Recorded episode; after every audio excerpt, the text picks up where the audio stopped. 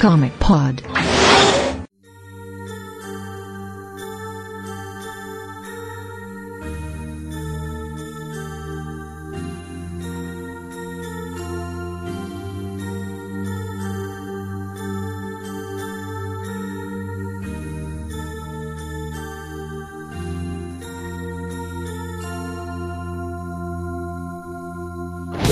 Comic começando mais um Comic Pod. Eu sou o Matheus, estou aqui com o Dico, Olá! o Lib E aí, pessoal? e o Brunão. Olá. E o Pab. Se vocês estiverem ouvindo isso no sábado, eu estou comendo churrasco com a galera do Terra Zero. Beijo pra vocês. Bem, então a gente está aqui hoje para fazer um resumão do que aconteceu de mais interessante, de mais relevante na San Diego Comic Con. É, tanto quadrinhos quanto cinema, séries de TV e tudo mais, certo? Correto. É, antes da gente começar, só dar alguns recadinhos. Eu resolvi puxar os recados pro início, porque esse vai ser um episódio bem extenso. Então, lembre sempre de comprar pelos links do- da Amazon no Terra Zero. Então, entre lá em terrazero.com.br, clique em nossos banners, clique em nossos links, comprem para ajudar a gente a pagar o servidor. É, também vocês podem apoiar o nosso padrim, padrim.com.br barra Terra Zero. E vocês podem apoiar com qualquer valor a partir de um real e cada valor tem diferentes é, recompensas, tem o nosso grupo no Facebook, tem a nossa newsletter, tem várias coisas legais. E uma outra coisa que eu precisava avisar, é, mês passado a gente teve um problema no nosso servidor, precisou ser feita uma migração, e migração, os nossos posts dos podcasts acabaram ficando desconfigurados. Então a gente está precisando, na verdade, o Morcelli, mas está fazendo isso. É, arrumar um por um os posts dos podcasts. Eu tenho, a gente tem recebido bastante coisa no Twitter de pessoas falando que querem ouvir algum episódio específico que não tá lá. Então, se você for ouvir um episódio específico que não tiver o player disponível, por favor, mande pra gente no Twitter que a gente vai arrumar mais com uma prioridade mais alta. E o último aviso só é que no final desse podcast a gente teve uma entrevista que o Delfim fez lá na Flip, na Feira Literária de Paraty, com o Marcelo Dessalete, que a gente vai falar no final do episódio, que foi o brasileiro que ganhou um Eisner aí, né? Então, no final do episódio a gente vai ter o áudio dessa entrevista na íntegra para vocês ouvirem. Uma parte dela já saiu até transcrita no site, mas o ouvir o- a voz máscula desse, deste homão é muito melhor. Então escutem. É isso aí, então a gente volta assim com a música embaixando.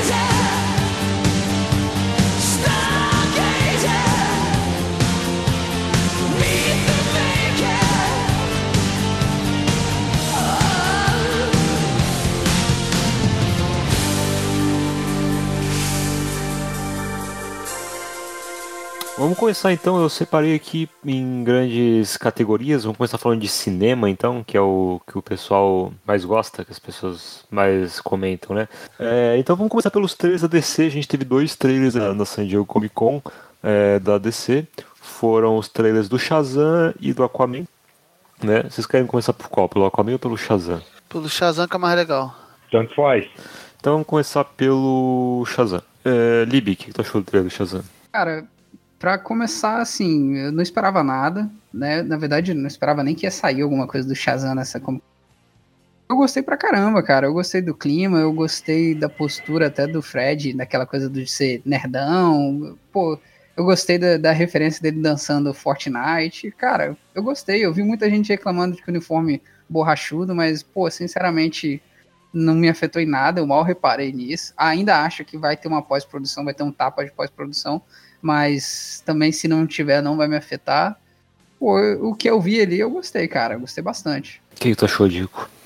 Eu, eu gostei pra caralho, eu tava com, com menos expectativa do que eu imaginava, assim. Quando eu vi que, quando eu vi que eu falei, eu falei, cara, realmente vai sair essa parada. E eu tava ignorando solenemente, assim. Realmente tava, sabe, foda-se. Só que, cara, divertidíssimo e, e, tipo, parece que estão fazendo direito, saca? É muito complicado a gente entrar de novo nesse ciclo aí de acreditar na DC, mas, cara, realmente parece que os caras estão fazendo o trabalho direito. E, assim, engraçado, divertido, tudo na, tudo na medida certa, porque também não pode falar que é engraçado, a pessoa acha que com um filme idiota, mas acho que vai estar tá, tipo, tudo direitinho. Me lembrou, o, o pessoal discordou no, no, grupo, me lembrou meio que o clima do, do Deadpool, só que sem as, assim, só, que, só que sem as piadas de conotação sexual, tá ligado? É um bagulho assim, realmente bem adolescentão, mas só que da maneira mais pura, sabe? Tem até uma vibe, achei uma vibezinha meio de. É, curtindo a vida doidado, tá ligado? Com o moleque lá que, que sai, tipo, curtindo a vida doidado, tá ligado? O moleque, tipo assim, sai, tipo, pra se divertir, tira um dia pra, pra si. Só que não curtindo a vida doidado, o moleque, o, o poder do moleque pegar o carro do outro. E no Shazam, enfim, é o lance do mago. É, enfim, é isso, cara. Para mim, divertido de uma maneira positiva e de uma maneira bem feita.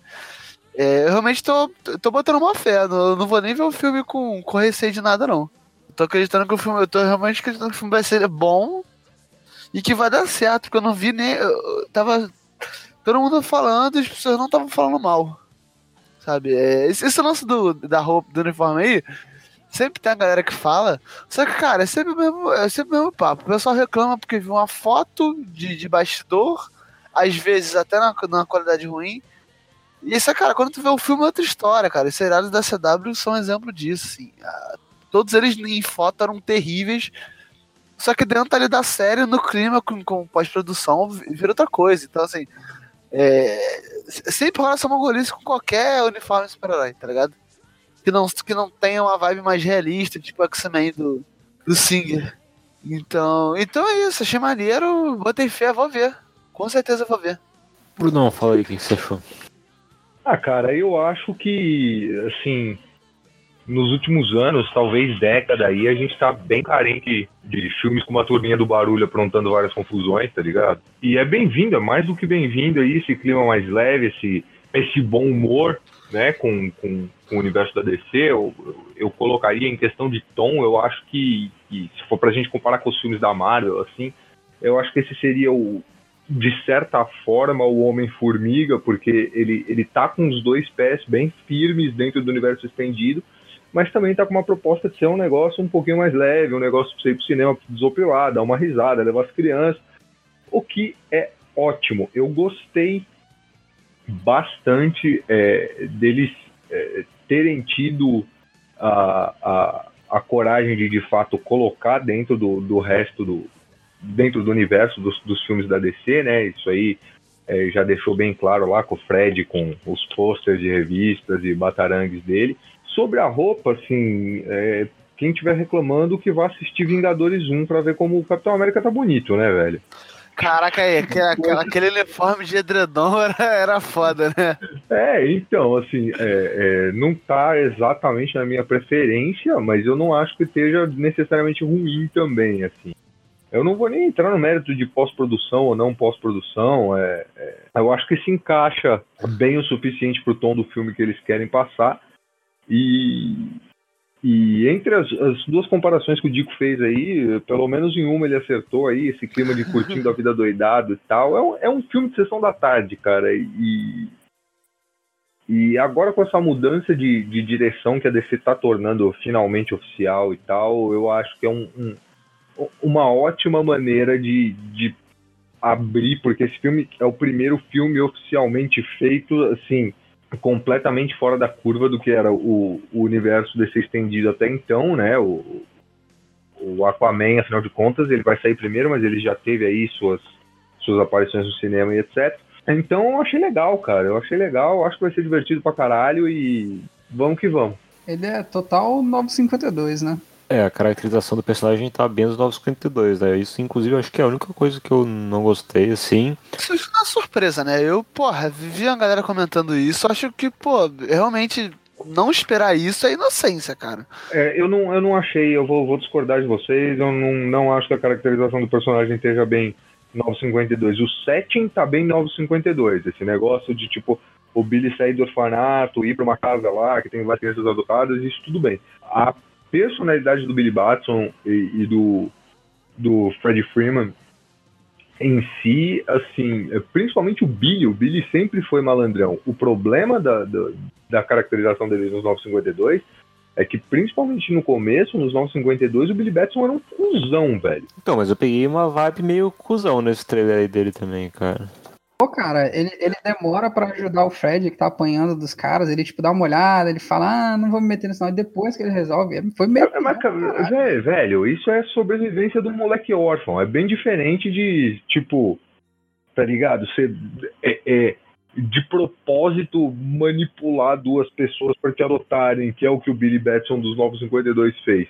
O, o, o Billy sempre teve uma malandragem pesada, assim. É, é, talvez não no, no do Ordway, mas antes disso e depois disso sempre. Ele nunca foi é, é, é esse, é, esse retrato da pureza que as pessoas gostam de pintar dessa forma, assim. Ele sabe viver no mundo que é um mundo complicado. Uh, o dos 952 era só desprezível. Aí, aí era foda, de fato. Mas eu não, não vejo é, essa caracterização, aquela mão pesada toda, pelo menos no trailer do filme, não vejo, não. Então, uma outra reclamação que eu vi de uma certa galera, inclusive uma galera de sites aí, foi que é, o Shazam transformado, né, o Capitão Fraudinha, não seria idiota, vamos botar nesses termos, de não conhecer os próprios poderes por causa da sabedoria de Zeus, né, de Salomão. Não, desculpa. sabedoria de Salomão, Salomão, é. Isso, isso. E só que, se eu não me engano, nos 952 a sabedoria de Salomão se manifesta através de conselhos, né? Ele não é inteligente full time, né? Mas, cara, essa sabedoria aí sempre foi polêmica de, de, de nerd, né, cara? Sempre foi tipo assim. É, cara, a vida inteira foi debate de tipo, ah, o quanto essa sabedoria influencia. Porque, ah, em teoria era pra um maluco ser muito inteligente, só que uma, ele cansou de ter atitudes de Billy na forma de Shazam, que em teoria não deveria acontecer, mas aí vem os caras que falam, não, mas é, é, porque tipo conselho, aí, aí, sempre ficou nessa, na verdade, sempre ficou meio lá, meio cá essa, essa história. A real é que o lance da sabedoria é mais sabedoria, tipo, do lore de origem do que dele como personagem. É, pra, ter o, assim. S no. É, é, tipo assim, ele como personagem é meio variante isso, assim. Ah, mas é, é, é o mesmo caso do Superman também. Tem edição que é inteligente pra caralho e não sei o que, e na outra não tá também. É, essa parada é muito flutuante. É, tá, continuando. Eu, eu, me lembrou bastante, na verdade, ele transformado me lembrou o, o Shazam do Young Justice. Que ele é bem daquele jeito no Young Justice, né? Uhum. Pois é, o, Shazam do Young assim. Justice é exatamente assim. Nossa. Não vou eu lembrar gosto, nem Eu fudendo. gosto muito dessa postura, cara, porque a ideia é justamente mirar no público kids, né? Que, que vai se. É, e eu acho, cara, assim, eu não, eu, eu não gosto do Billy meio cozinho assim, mas o. O Shazam mais infantilizado, assim, o Capitão Marvel mais infantilizado, é, eu acho que é interessante porque ele, ele fica diferente do Superman, sabe? Porque uhum. se tu simplesmente transformar ele num. Ah, ele vira um Superman com inteligência de Salomão e tudo mais, ele fica um personagem meio genérico demais, sabe? Desse jeito ele tem um diferencial dele de quer ser, tipo, uma criança no corpo de um super-herói, sabe? Que é o grande lance dele, é o que é legal, né? É, acho que é isso. Tem algum detalhe do trailer que vocês queiram comentar? Alguma coisa específica? Ou a gente pode ir pro Aquaman? Não, é, não, pode ir pro Aquaman, que eu acho que na verdade nem tem detalhe. Acho que na verdade esse é o lance. É um é, é. simplão e parece irado. Não, porque foi um teaser, né? Não chegou. Eles não chamaram de trailer, chamaram de teaser, né? É. Cara, pela, né? pela, duração eu considero um trailer, mas é. É, de qualquer forma é, eles não, não, não revelaram mais do que eles queriam, assim. Foi para atacar a premissa básica na, e o tom para todo mundo ver o que está acontecendo, mas não, não foi é, é, é, muito revelador nem nada do gênero, né? Uhum. Então passando para o segundo trailer que a Warner levou para San Diego Comic Con esse ano, é, da DC, né? Teve outros trailers de outros filmes, claro. É, foi o, o trailer do filme do Aquaman, que estreia já agora no final do ano, né? O Shazam também é no final do ano? Shazam acho que é no ano que vem. É em maio, eu acho. Ah, tem maior cara de filme de Natal, o Shazam, velho. E é o Aquaman que vai sair no Natal, né? É, tem uma cara mesmo de filme de férias Natal. Enfim, o Aquaman que já sai esse ano aí. É filme com o Jason Momoa e grande elenco, né?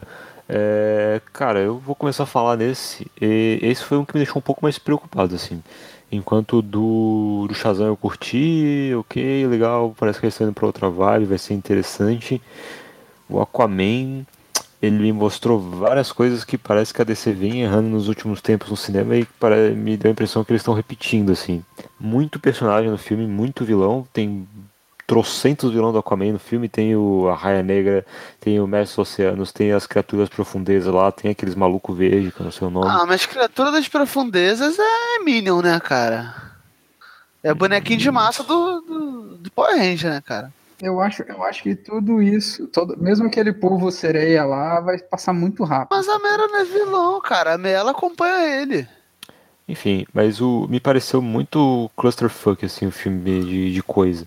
Mas, enfim, é, o que, que vocês acharam aí? Eu, eu, esse eu fiquei um pouco mais do pé atrás, eu não fiquei otimista, não consegui ficar eu otimista. Gostei justamente, eu gostei justamente do que você desgostou, cara, porque é, eu acho que, assim, inclusive com esse rebranding que a DC tá fazendo aí, de, de cada filme ter mais a sua, a sua é, identidade, cada filme se, se, passar meio que dentro de um bolsão, assim, né? É, para mim tá claro que eles estão seguindo o, o filme do Aquaman no caminho mais ou menos de um filme de fantasia, cara. E. Aham.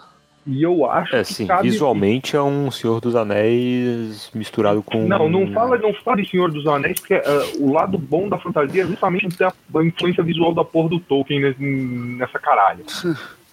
Ah, mas visualmente eu achei bem Senhor dos Anéis, velho. Não, não tem nada de Senhor dos Anéis. Não é marrom, é marrom. Senhor dos Anéis é todo marrom, velho. Pois é, a fantasia, a fantasia, cara, eu concordo que é fantasia em geral, assim, né? Acho que não é nada muito.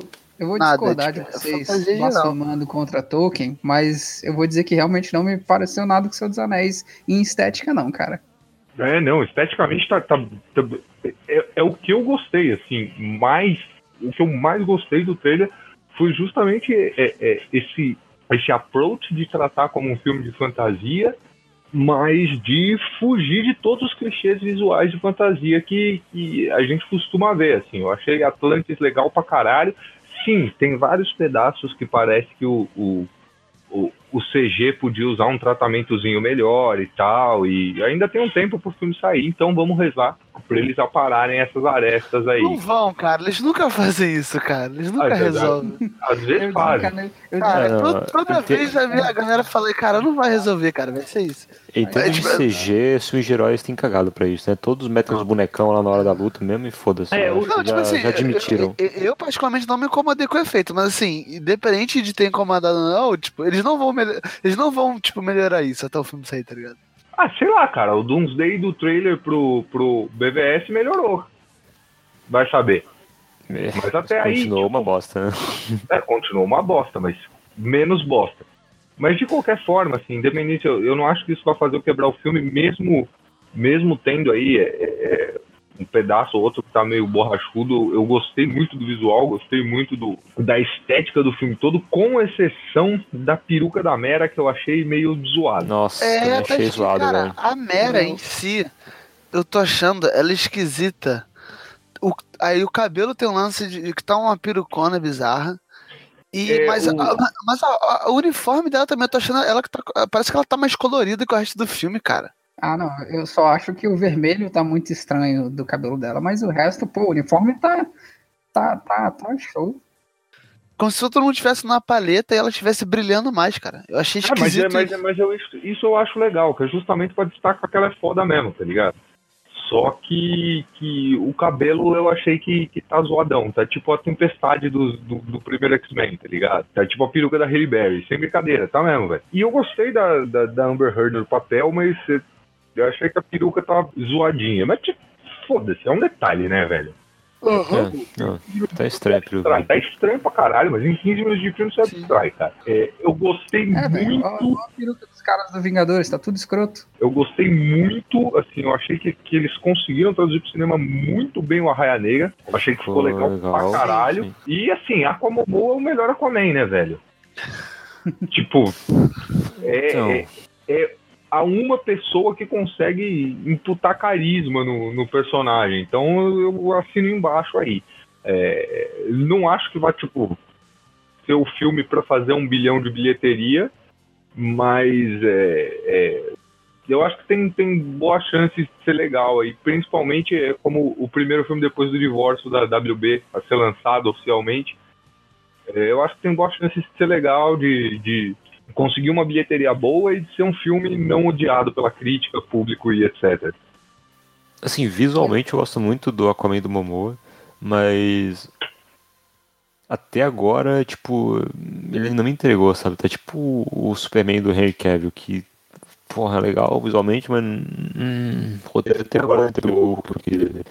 E eu acho que toda a cena que teve ele tava, ele tava muito é, fanfarrão demais, assim, cara. Eu tenho medo de não conseguir segurar o, o, o tipo, protagonismo desse jeito, sabe? Porque pra um personagem, é, como é que se diz, secundário, é, funciona legal isso, é ok, mas, porra, um protagonista ficar o tempo todo assim, eu, talvez eu me canse. Esse trailer eu tô achando ele menos fanfarrão do que no filme. É, me deu a entender que, na verdade, ele vai ter momentos em que ele não vai ser tão fanfarrão. Que é o que eu falei em algum outro como é que pode aí sobre Aquaman, cara.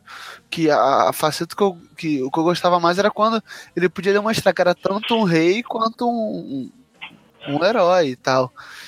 É, e, e, eu acho que sim, eles pelo menos vão tentar, no, acho que no, no, no treino não, não deixa muito claro, mas acho que eles pelo menos vão tentar mostrar que, que, tipo assim, ele é mais do que aquele fanfarrão que, que saiu do mar, tava bebendo e foi bater bicho, tá ligado? Sabe, tem, tem cenas dele, dele enfrentando o, o Shamaster lá, ele, ele botando o, o armadurinho e o cacete. É, mas aí já, já puxando a minha opinião, é, eu gostei, cara. Eu curti também, não, não tipo pra caramba como eu curti do Shazam, mas eu, eu achei. Eu, eu gostei do que eu vi. Me parece que vai ser um filme legal. Só que essa aureazinha, aurazinha de Snyder ainda me deixa com o pé atrás, não comigo, mas com os outros mesmo, cara. Porque a galera, porra, nego, tu não pode diminuir, porra, 10% a, a saturação que os caras já começam a xingar, tá ligado? Então eu fico, eu fico incomodado com o público geral, mas eu particularmente acho que vai ser um filme legal, acho que no mínimo vai ser um filme legal. Gostaria que surpreendesse se fosse um filme foda, mas também não tô esperando isso. Mas acho que vai ser um filme maneiro, acho que no mínimo vai ser um filme que vai valer ter, vai valer a pena ter, ter ido assistir, tá ligado? No mínimo. E. É. Ah, não, e, e é só isso. O, assim... o, o, lance, o lance dos vilões, é, vendo o trailer, não me incomodou, mas parando para pensar, realmente, acho que não tem muita necessidade do, de ter o Arraia Negro e o Eixa Master, até porque eu, eu acho que os dois são bons vilões, eu acho que, ele, que eles tipo, brilham mais se se aparecessem sozinhos.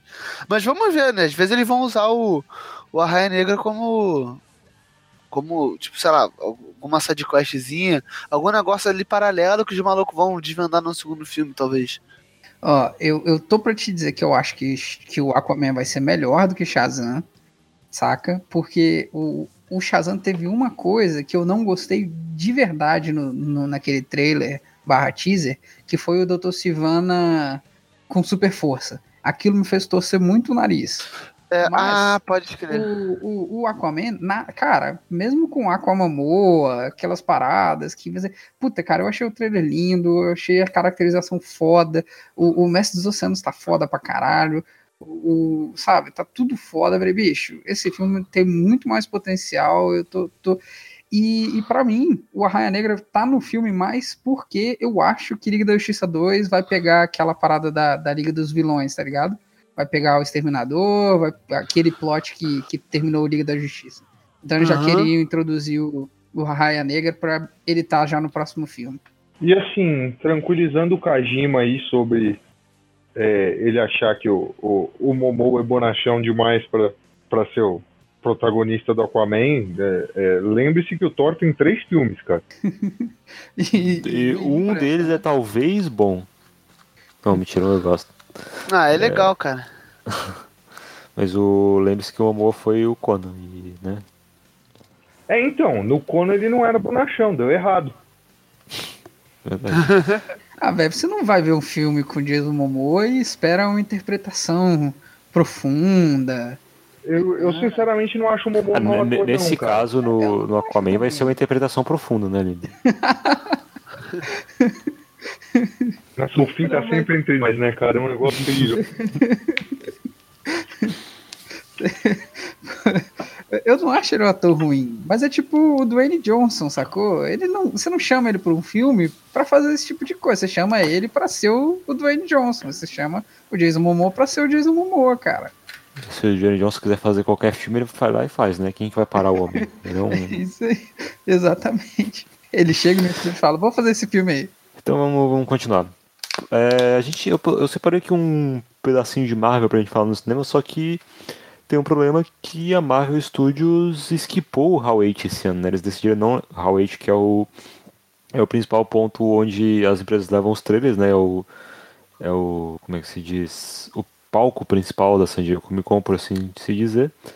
E a Marvel Studios resolveu não levar nenhum trailer, nada esse ano pra lá.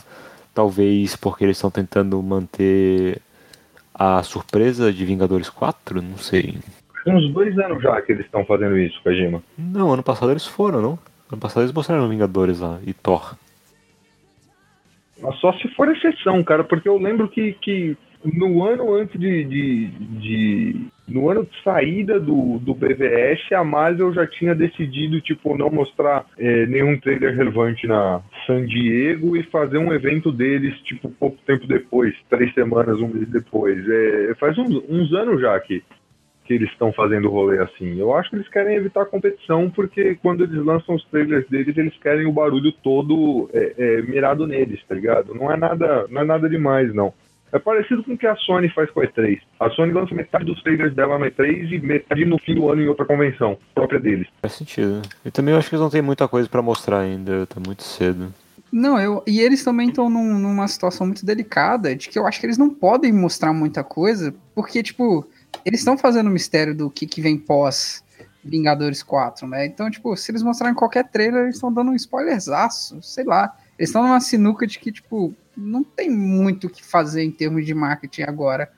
É, e nem necessidade também, né? É, tem isso também. Pois é, é verdade também. Bem, de qualquer forma, o que teve de Marvel que a gente pode comentar um pouco da Sony, né? Ela levou um trailer do Venom pra, pra lá, que também já saiu outro hoje no dia da gravação, que eu sinceramente. Miguel foda-se, nem assisti. É, alguém assistiu? Achei bem qualquer coisa, velho. Assim, o Venom tá legal, os efeitos estão legais, o, o, o, Tom Hardy parece estar tá lá a passeio, tá ligado? Parece que ele não tá na coisa, eu não sei. Pode ser que o filme seja bom no fim das contas e os trailers é. sejam mais ou menos, mas eu tô achando, eu achei bem qualquer coisa. Eu tenho essa mesma impressão. Eu, eu olho pra cara do Tom Hardy no trailer e falo, velho, tá na cara que ele tá aqui só pra pagar o aluguel, tá ligado? Que tipo. Ele olha, não, você não vê nenhuma emoção no rosto do cara. Parece que ele tá o tempo todo, bicho, o que, que eu tô fazendo, velho? O que, que eu tô fazendo com minha carreira? E ele geralmente é um ator tão foda, velho. Aham, uhum, ele é um bom ator, cara. Isso deixa a gente mais surpreso, tá ligado? Tipo, essa apatia. É, sei lá, eu achei o trailer bem qualquer coisa, mas, de novo, pode ser que o filme seja bom e o trailer seja meio bostão mesmo. Eu, sinceramente, acho que não tem como sair coisa boa dali, não, cara. Eu tô, tô com um hype muito zerado nesse filme. Eu vi um trailer, dois, eu, e o trailer, tipo assim, aquele primeiro trailer que não mostrou o Venom, né? E a galera, pô, o trailer do Venom, eu fiquei, cara, isso não vai ficar bom. Aí começou a mostrar o Venom, eu falei, putz, isso não vai ficar bom mesmo, cara. Não, não, não hypou, não, cara. É, outra coisa que a gente teve do Aranha Verso também, que a Sony mostrou, foi o Homem-Aranha no Aranha Verso, que é a animação que vai ser protagonizada pelo Miles Morales, né? O longo animado. E eles anunciaram o Nicolas Cage como Homem-Aranha no ar nesse filme. Caguei pro Nicolas Cage, mas achei legal pra caralho a animação, velho. E, e, essa animação, inclusive, vai ter o Tom Hardy como Venom lá. E ela estreia aqui no Brasil em janeiro. É basicamente isso que a gente tem de Sony e vamos passar para a próxima coisa então, que a gente calma tem aí, que... calma aí. O Nicolas Cage, ele tá tanto sendo o Superman quanto o Homem-Aranha agora no cinema? É isso mesmo? É, exatamente. Homem-Aranha no ar, né? E então, série de TV. É, vamos começar pela DC, porque tem aqui a série provavelmente. A gente tem que falar disso, né? Titans, né? Saiu o primeiro trailer. Ah, uma coisa que eu ia comentar do cinema que eu esqueci rapidinho. É, o Brunão tinha comentado que os filmes estão com cara de estarem mais separados, agora cada um no seu mundo e tal. E teve notícia também lá na, na Comic Con que oficialmente renomearam o universo cinematográfico para Worlds of DC, né? Tipo, os mundos da DC. Então dá bem essa ideia de que vão ser coisas separadas. Que é um nome bem ruimzinho. Então, continuando, série de TV, a gente teve o trailer de Titans, que vai ser a série original do serviço de streaming da DC, que é o DC Universe. E, cara, eu preferia ter esquecido que esse trailer aconteceu. Eu gostei. Como é que eu vou colocar? Eu não detestei quase nada, assim. É, é, a maioria das caracterizações que estão ali é, é, não seriam as caracterizações que eu teria escolhido, mas eu acho que são válidas pra caralho, sabe? É, não dá pra falar muito da Estelar, lógico, porque a gente praticamente não viu lá no trailer, né? Mas. O Mutano, quase Ah, né? o, A gente o não- Mutano a gente viu o suficiente, velho. Mas é. é- A gente viu ele se transformando, só não teve nenhuma fala. É, então, ele né, tá tipo. verde, tá ótimo. É, era a minha única É. preocupação, se ele tava verde ou não. Se tá verde, eu tô de boa. É, assim, a- Estelar pareceu estar com uns efeitos legais, mas assim, não, não deu pra gente de fato ver ela. E, e tudo bem, assim, é, eu não escolheria, tipo, essa Ravena adolescente atormentada, mas ah, eu falo isso, é, eu tenho plena consciência que é pura nostalgia, porque eu comecei lendo é, é, os Titãs lá, do Wolfman e Pérez, lá no começo dos anos 80 e etc e tal. Mas é uma caracterização que já está consagrada aí, seja pelas animações, seja por- por- pelos reboots dos quadrinhos, e tá ok. Só que o Robin, velho. O Robin fudeu o rolê, tá ligado? O Robin é o pior de tudo, tranquilamente, né? Não, o Robin tá errado, velho. É, até ele tá errado. errado, não tem o que falar, cara. Ele tá, ele tá errado, Falou cara. tudo, tá errado, cara. É, Não, é, o, o Dick Grayson matar os caras, não sei se ele mata, mas dá, Cara, acho que nem Eles- se fosse. eles construíram pra mostrar que ele tá matando, mas foda-se. E depois ainda falar um fuck Batman, cara. Tipo, isso é a coisa menos Dick Grayson que existe no mundo. pois Não, é, e, cara. e é um negócio, é um negócio muito adolescentão e idiota, assim. Eu acho que não é o adolescentão que bate com as histórias deles, dos titãs, tá ligado? Sim. Eu, eu, eu- eu, na verdade, eu tô bem preocupado com, com os efeitos especiais disso, cara. Eu achei É, bem fundo de Eu, quintal a cara, produção, velho. o bagulho tá bem fraquinho. Cara. Não, essa parte E, tipo assim, os caras só vão melhorar isso na próxima temporada. Agora, não sei se com o início ruim, assim, com o visual tão ruim assim. E com. E aí tem o caso do. Do Robin pra gente ver que o problema não tá sendo só no visual. Não sei se consegue sustentar até- até o fim da temporada, não, tá ligado? Então, mas ela vai ser no DC Universe já falando que vai ser a temporada tudo de uma vez, né? Semana Não, então, uma temporada. Mas é o que eu tô falando. Vamos ver se ela consegue sustentar o suficiente pra fazer a segunda. Porque, Mas, é, porque cara- assim, é, é, eu, eu tô levando em consideração o cronograma CW, né? Cada temporada os caras vão, vão melhorando um pouquinho a qualidade dos bagulho. Mas, assim. Não, pô, mas é, é- vai ser completa- completamente outro rolê aí, Dico. Não, não tem nada a ver com o CW, tá sendo feito pela produtora do Não, John, tô ligado, tá que é pro, que é pro, pro On Demand lá. É, não, o que eu Mas, tô querendo dizer é mas que, tipo o problema não é assim. nem com a qualidade dos efeitos, cara. Eu acho, ok, efeito ruim, mas é série de TV, sabe? Eu assisto Doctor Who, eu já aprendi a relevar é, efeito de série de TV. Eu acho que as escolhas estéticas da série eu não curti, cara. Tudo à noite, aquela porra, aquela penumbra o tempo todo e névoa pra caralho, né, velho? Tô Mas, cansado cara, dessa porra. Olha só, olha só. No mesmo canal por streaming vai ter provavelmente Titan, os Titãs Goals lá. Então, cara, você tem os dois extremos, velho. Deixa, deixa ter, bicho. Não chega a ser um Eu não tô falando problema. que não pode ter, tô falando que eu acho uma bosta, velho. Ok, mas. É, então. Não, porque, tipo, Pois é. eu, eu acho que, tipo, pode ter as duas abordagens. Não, não me incomoda o fato. Eu, eu entendo- Pode ter, mas uma delas vai ser cancelada sério. em uma temporada e a Teen Titans Go tem oito anos já quase. Não, eu entendo Não, o que, que vocês anos, viram de o que vocês viram de errado no Jack Grace, eu entendo mesmo. Eu, eu vejo esses mesmos erros, mas cara, sério, não me incomodou nem um pouco ali, bicho. Tô- até porque eu acho muito que foi a montagem do trailer que quis passar que ele tá matando, atirando nos caras e que não vai ser bem assim. Se chegar Ele na hora. enfiou, ele enfiou o Robin Young dele no maluco, velho. Ah, Cara, é- ele pisou no pescoço do cara. É, Tipo, de sacanagem, Não, leque. mesmo que ele não. Não, ele, cara. porra, foi sim, velho. Olha o trailer de novo. Não, ele pisa e fala, fuck Batman. É porque ele é, cara, ele é mauzão, é. Ele é mauzão, ele não tá nem aí pro Batman, cara. Ele mata mesmo. É isso. Cara, Aí de tem outra boa, coisa, ainda sem ser o Dick Grayson, tem outro problema de que é a, a Columba, né? Ah, Rapina e Columba eu caguei, cara. Eu acho que vão ser uma bosta, mas eu acho eles uma bosta no quadrinho também, tipo, foda-se.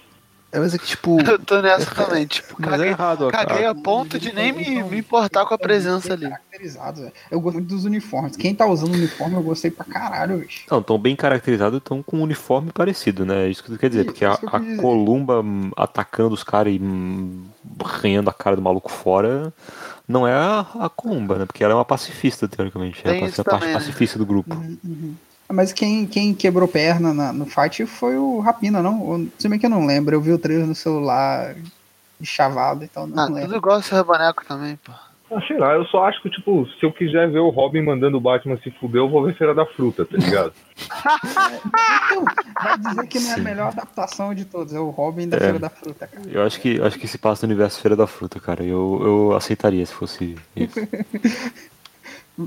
Cara, melhor Robin, velho. Vocês estão dando mole. É, é o Robin depois de ter ido pro colégio interno e aí ele ficou boladaço. é, ele tá revolto porque saiu do colégio interno, tá aí. Bom, boa hipótese. Ai, eu, eu vou fingir que a série não existe e não vou assistir, basicamente. A não ser que, velho, eu vou precisar de muita gente me convencendo muito que, tipo, não, é muito boa pra eu tentar dar uma chance, porque eu vou simplesmente fingir que não existe. Não, eu, eu vou assistir a princípio para poder falar mal com propriedade.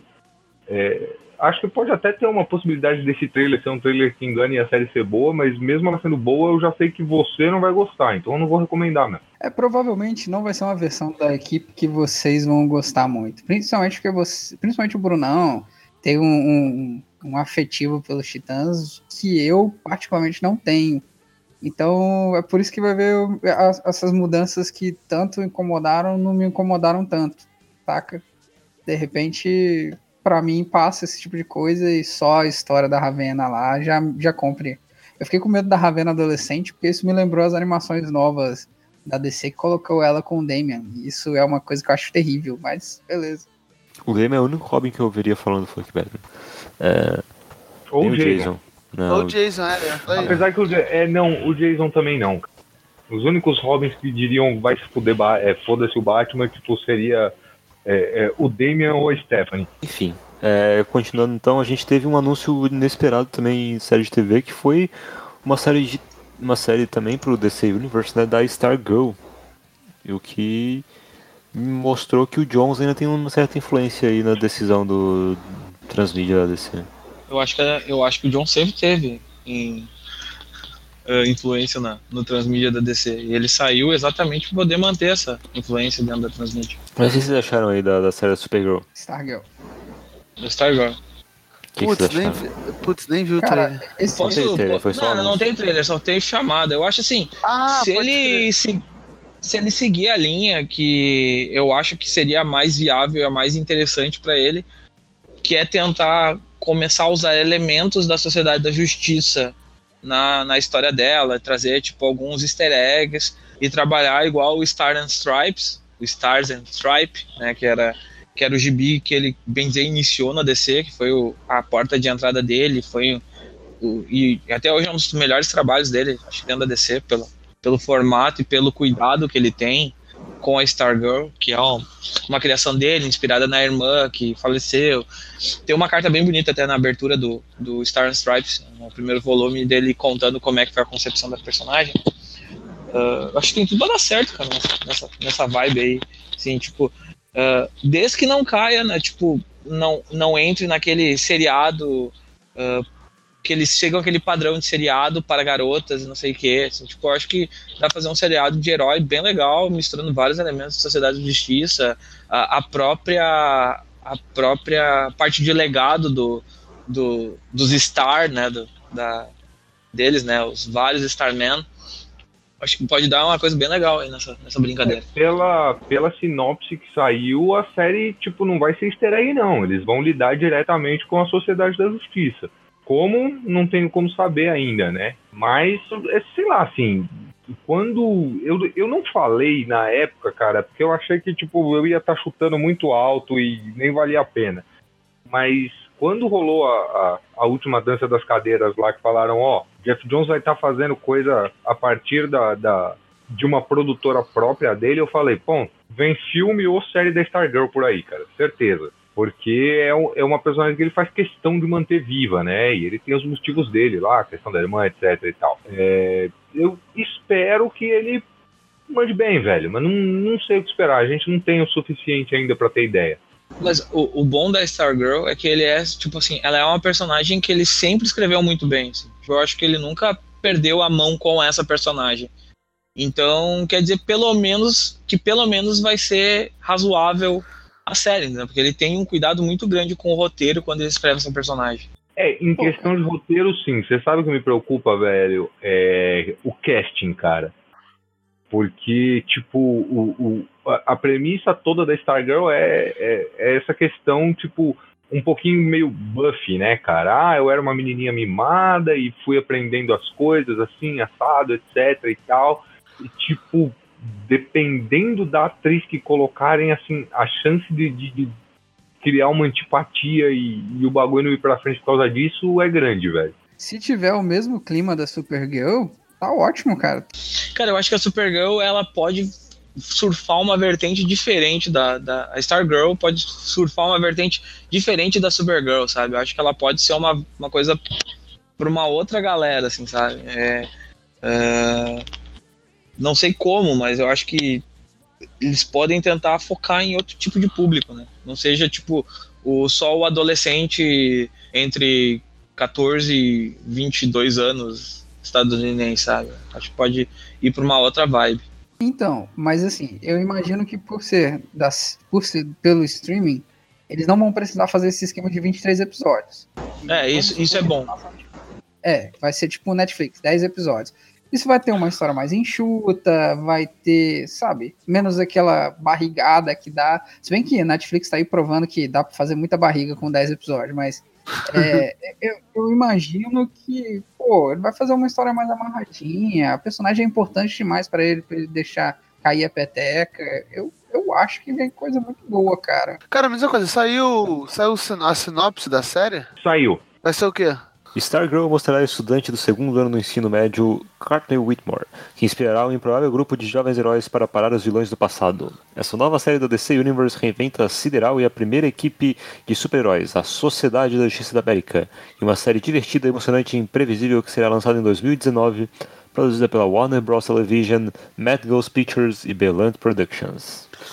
Não, entendi. Não, que, cara, quando eles anunciaram, eu jurava que ia sair, que iam botar ela pra ser influencer, tá ligado? Ia ser mais uma parada que, que pra retratar a juventude vão botar a garota influencer. Eu já tava imaginando a Sideral no Instagram.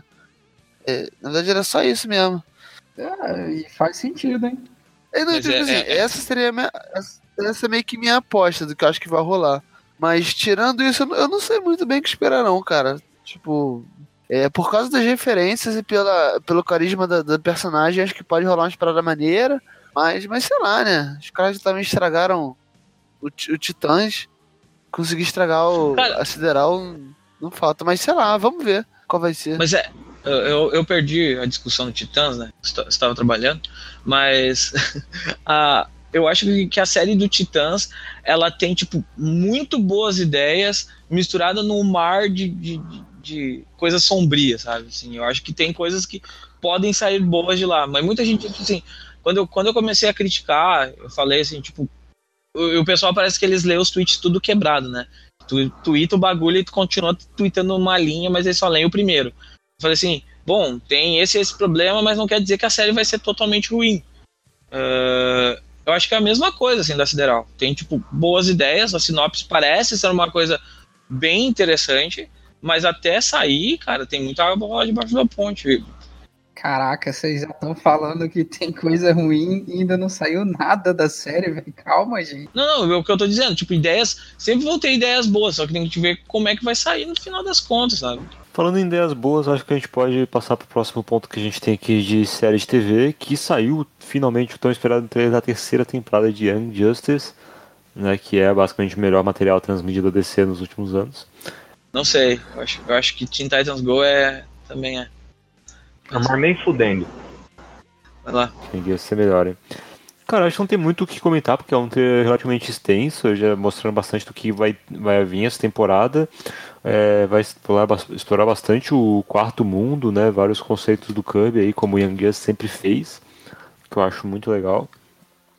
E também tem a questão do tráfico de meta humanos que vai explorar na série também, que inclusive eu vi uma entrevista esses dias, não sei se fosse um dos caras do Young Justice falando que foi uma coisa que o Cartoon vetou eles na época, essa ideia aí de trabalhar com, com tráfico de meta-humanos. É. É, mas então, Young Justice, né? Parece que eles vão explorar bastante dos conceitos do Kirby aí. O que, que vocês acharam do trailer? Cara, Alguém, vocês viram o trailer? Eu vi. Cara, Young Justice é. Como tinha muito lance de roteiro, acho que não tem muito o que fazer no trailer, assim. É tipo, é ver e ficar feliz que finalmente tá chegando, assim. Acho que no trailer não tem bastante, além de, tipo, a gente que já viu comemorar o retorno. Quem você. Quem não viu, se por acaso alguém que esteja ouvindo isso que não assistiu, é, dá uma olhada no trailer pra animar pra ver a série. A série é, é incrível. A gente... É, não. Quem não viu, não viu o trailer, não, velho. Vai pegar um monte de é. spoiler. É. Quem, quem, não, quem não viu, aproveita que tem Netflix ainda. Mais ou menos porque tem. tá adiantado no tempo, então na verdade vai, vai ter certa distância. Enfim, na verdade é isso, brother. É, cara, que bom que voltou. É, na, na, verdade é bem legal eles continuarem mexendo com, com os pedaços assim de. que são a cara da DC, tá ligado? Porque realmente é um desenho que, que, que parece que que tá no ambiente que a gente tem nos quadrinhos, saca? E, e aí interagir com o quarto mundo, acho que é só mais um. Só mais um motivo para isso, tá ligado? Ah, sim. Então, é. porra, cara, show de bola. É, é só, só comemoração. Retorno esse desenho aí. E, e, eventualmente, com certeza, faremos o podcast de terceira temporada. É, assim que saindo. É 2019 que sai, né? Se eu não me engano. Isso, era pra ser esse ano e eles adiaram pra 2019. E a única coisa que me entristece desse trailer é que essa temporada provavelmente será a última, né, velho? É porque é, não sobra mais personagens jovens depois dela para poder usar. Eles gostam de dar esses saltos no tempo, então vai acabar com todo mundo adulto e fim. Pois é, esses saltos temporais que eu, que eu nunca fui muito com a cara, brother. Sempre por mim, putz, mantinha geral pequeno mesmo e foda-se. Não, mas pô, tem o, todo o arco narrativo da segunda temporada, ele é muito bem construído em cima do, do salto temporal. Toda a questão do Caldur e do depois do Oli com a com a Artemis, isso não ia funcionar se eles tivessem como criança. Bem, eu acho que a última notícia que a gente tem aqui de transmídia para fechar se a gente os quadrinhos é o anúncio que a gente vai ter a Batwoman no crossover do CW-Verse esse ano, né? E ela vai ganhar a série, se não me engano. Isso, mas ela já vai aparecer no crossover esse ano já. É, alguém sabe, tipo, em que realidade ela tá, assim, velho? Porque eu não, eu não me informei direito, eu admito. Ela vai estar tá na terra dos Flash Arrow, vai estar tá na terra da Supergirl, vai estar tá numa terra própria. Qual é que vai ser o rolê? Eu acho que eles nem comentaram isso. Chegaram a comentar? Eu não sei, eu tô perguntando. Eu acho que não foi falado, não. Foi. No trailer parece que ela tá no universo do Flash, cara. Ela deve estar tá no universo do Flash, cara. Então ela seria o, o Batman oficial do universo, né? Ah, certamente. Não, não, porque o Batman tem. Ela pode ser uma lenda urbana no universo não existir, será? É, Marvel eu não separei nada aqui de transmídia, saiu um trailer do Punho de Ferro, mas foda-se Punho de Ferro. Ó, é ruim, é, é ruim pra doer, cara. Caralho. Cara, eu, eu, eu, não, eu, não, eu, não, eu não entendo, cara. A Marvel conseguiu manter o Punho de Ferro. O Punho de Ferro, o Punho de é. Ferro é, é, é, o Arrow, é o Arrow de dia. É essa a diferença. Um pouco não, não é o Arrow de dia não, cara, porque o, o, o Stephen Amell lá, pelo menos, ele faz um, um esforço pra aprender a brigar. Ah, isso sim, tem isso Porra. também. As coreografias de Arrow, pelo menos, são boas, cara.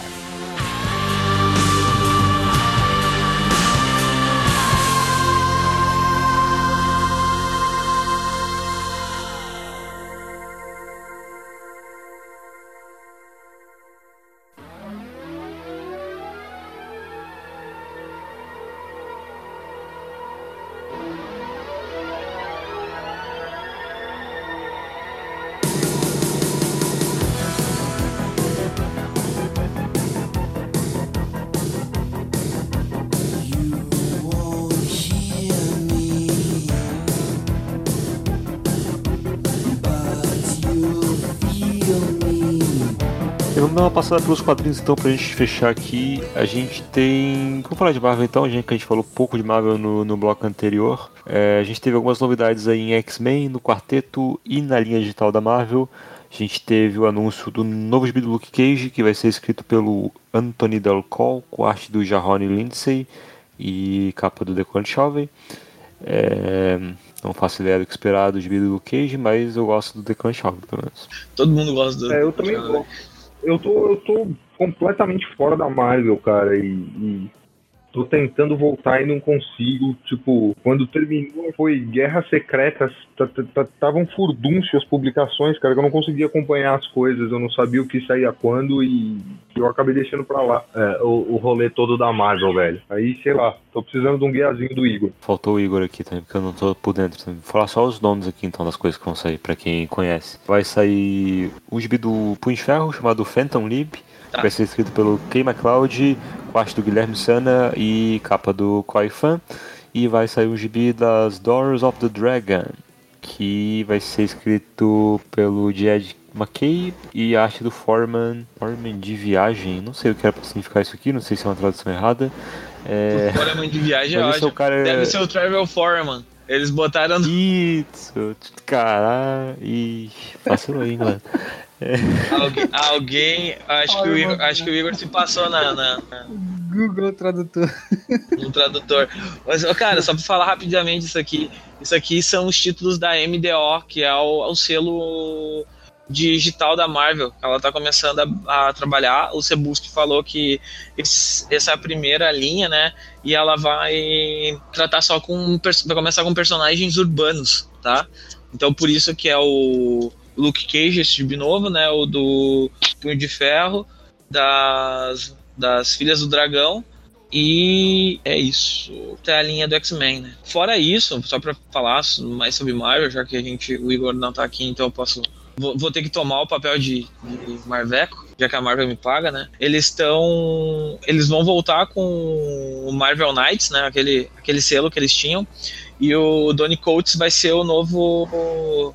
Vai ser tipo o curador do, do selo, né? Ah, então parece que. Eu acho que até a Nova York Comic Con ele já tem alguma coisa. Vão começar a falar alguma coisa das, das mudanças que vão ter, né? Que é mais que deu aqui. Marvel Knight sempre foi uma ideia muito boa, mas nunca saiu nada muito bom lá, né? Ah, o Justiceiro é legal, né? Justiceiro, a Jessica Jones é, é do Marvel Knights também. Mas qual é o diferencial do Justiceiro que não seria de uma linha normal da Marvel? Do Justiceiro normal? Sanguinolência. Ok. Ah, Elias é Marvel Knights? Né? ele é Marvel Knights. Ah, Elias é legal. É, mano, eles, eles também liberaram mais algumas coisas de uh, Infinity Wars, Death of Humans, Inhumans. Vai ter aquelas séries loucas deles. E que mais? O que é isso aqui de baixo? X-Men. X-Men. Vai ter umas. É, isso aqui é linha nova? Vai ter o Claremont voltando a escrever o X-Men, né? Uhum. É, o Uncanny X-Men volta, né? Em novembro. É, pelo que eu- deu pra ver aqui, a Marvel chegou lá e disse assim, cara, tá aqui um monte de título, a gente vai falar deles lá na, na Nova York Comic Con. Ficou bem com essa cara mesmo. Acho que é isso, né? Então vamos pros quadrinhos da DC? E é o que importa no final, né? Só o que importa é a DC, cara. A gente fala da Marvel por, só pros, pros caras ficarem bravos com a Só pra, gente. só pra dar minha opinião, se não tem a Miss Marvel, eu nem leio. Falando nisso, vai ser a animação da News Marvel, né? Já. Aham, aham, eu tô vendo. Eu, eu tô vendo assim, né? Eu vi, eu tô, tô hypado. Não, vai ter a Miss Marvel e a Garota Esquilo, que são as duas personagens mais legais do, do universo Marvel.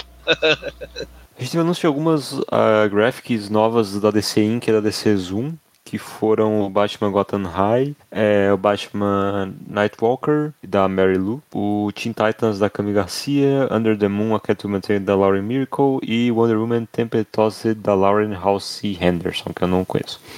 E outros títulos da DC Zoom daí, tem o Batman Tales of Planet Crime, Batman Overdrive, tem vários títulos aqui do Zoom e do Inc, que é o, é o selo infantil e, e Young Adult da DC, né? Acho que o destaque aí vai pra Mera, Tidebreaker e pro Super Sons, que ambos foram anunciados para ser lançado ano que vem, né? Que era um, uma dúvida aí que o pessoal tava. E pra Shadow of Batgirl, porque sempre que falam da Kesa, a gente tem que dar destaque. Ah, é verdade, tirava do Batgirl com a Cascane, né? E tem uma da pela Barbara Gordon também, que é a Oracle Rising. É, mas a Kesa importa mais.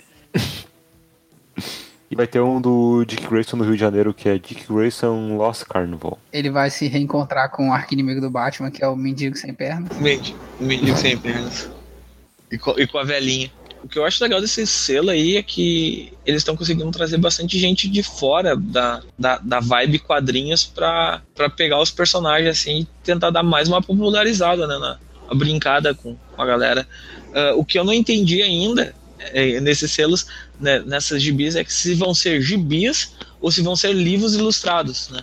Ainda a galera não, não pegou bem a, a vibe, porque. Pelo. É, tá todo mundo com essa dúvida, mas assim, pelo que eu vi, tudo indica que vão ser gibis em formato meio graphic novel.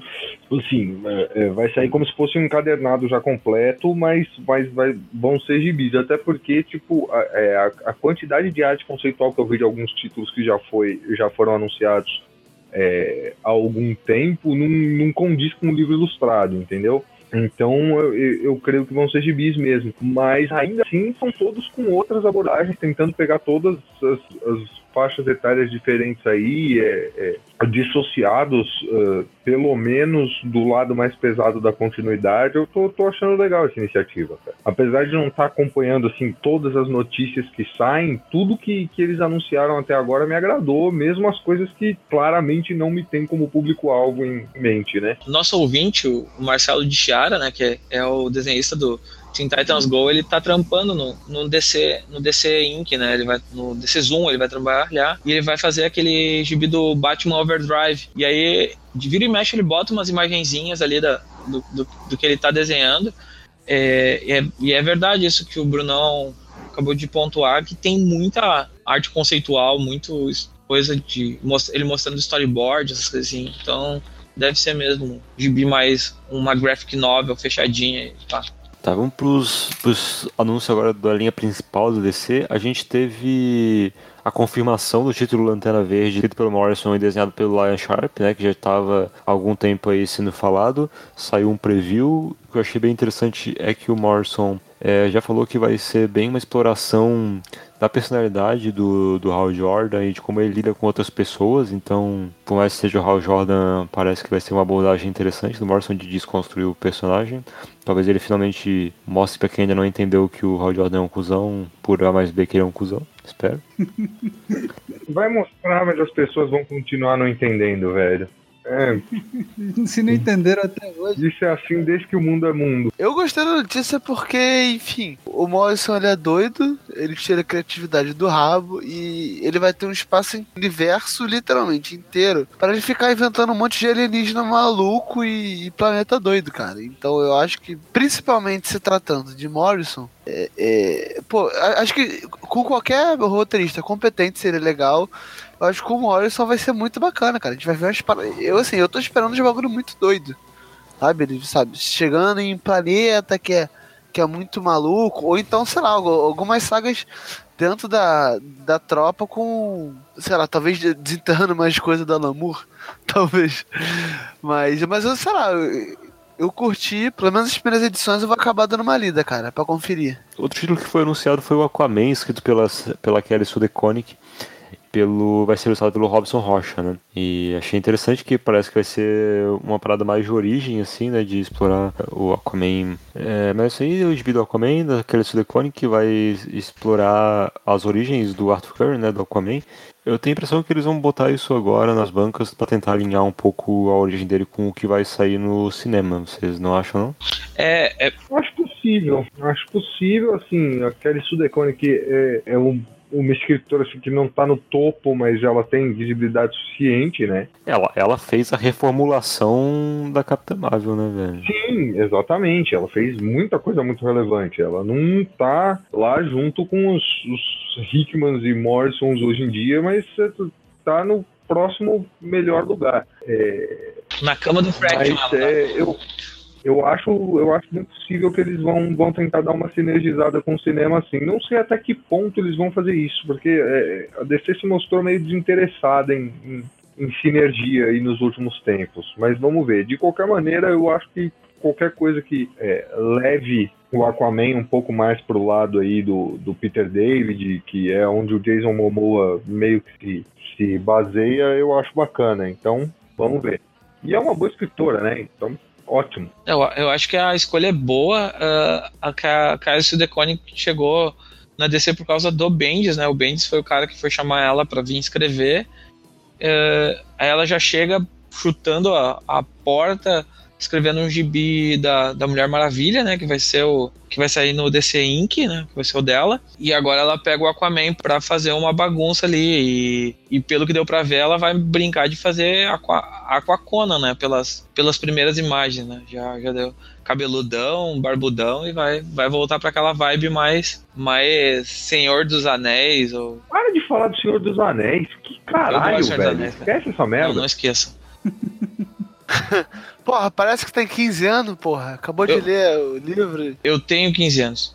Essa vibe mais uh, fantástica, assim, de, de, exploração e pá. Ô, ô, ô Pab, não se reprima por causa deles, não. Pode falar Senhor dos Anéis, cara. Eu sei sim. Eu, mas eu vou continuar falando eu vou continuar falando Senhor dos Anéis enquanto eu achar legal, cara. Ué? As pessoas não são obrigadas a gostar das mesmas coisas que eu. Senhor dos Anéis é maravilhoso. Essas pessoas estão mortas por dentro. Não, eu tô vivo por dentro, cara. É por isso que eu não gosto do Senhor dos Anéis, entendeu? Tenho mais o que fazer do que ver dois anão andando por 3.800 páginas. Dois não, três. Que mano é três? Erro. quatro. São quatro, vai te, vai te ver, não leram. Não, depende, pode ser cinco, inclusive, dependendo de como tu conta. A minha ca... Não, aí já, porra, branca de neve já. Eu contei até 10 e segue o baile aí, vai. É, outro tipo que a gente teve confirmado foi o do Shazam do Jones, finalmente, né? E ele vai ter o, o Dale Ingelshan. Eagle Chan, não sei como é que fala o nome dele, é, desenhando aí de novo, que desenhou a Sociedade da Justiça dele na época. E vai ser a exploração da família Marvel, né? Todos aqueles Marvels do Jones lá. Até que enfim, né? É, é um gibi que eu meio que tô desinteressado é, por eu ele. Eu tenho muita preguiça desse monte de Marvel também. É, é tipo o Jones repetindo a fórmula de criar uma tropa de várias cores e tal. Eu sei que o conceito não é necessariamente dele, já tinha o tio, o primo e não sei o que, mas eu acho um puta conceito chato, cara. É, é, o Jones escreveu pro Diego essa aí, falou. Você gosta de Shazam, você gosta dos Power Rangers, toma. Shazam é, Demorou demais pra sair, sabe? Perdeu o hype total da, da, Pô, da época que saiu. Moleque, 100%. Sabe?